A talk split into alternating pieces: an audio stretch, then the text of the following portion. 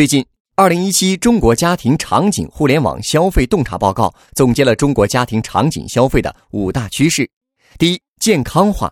中国人对健康环保的要求越来越高，跟健康有关的商品，二零一六年的销售额比二零一四年增长了两倍多。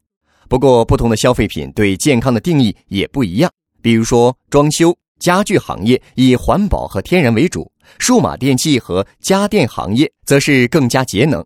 尤其是一些装修材料，比如乳胶漆、地板和墙纸，排在环保消费的前三位。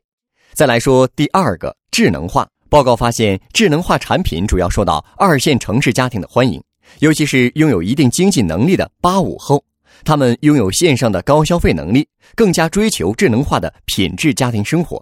在智能化产品里，大家电的智能化起步比较早，比如空调、冰箱。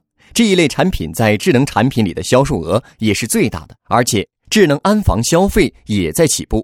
虽然它的市场还不成规模，但是随着智能家居行业的发展，智能安防为家庭生活提供了更加安全的环境，这也是智能家居领域的刚需，所以市场潜力相当大。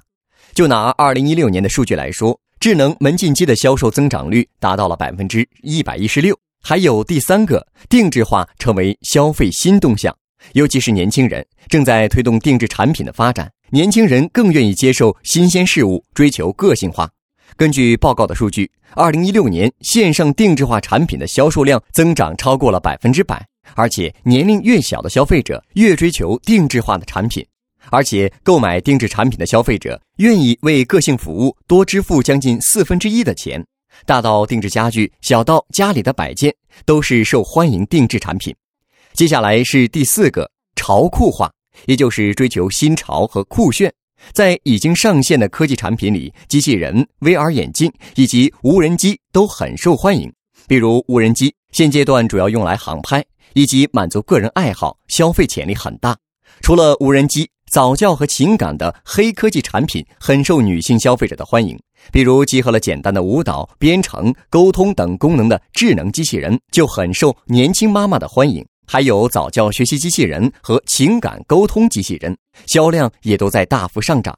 最后来说说第五个趋势：精致化，也就是追求精致生活，比如能增加生活美感的装饰品、绿植等产品的销售额出现了爆发性的增长。尤其是仿真绿植，二零一六年的增长率甚至超过了百分之两百。获取更多创业干货，请关注微信公众号“野马创社”。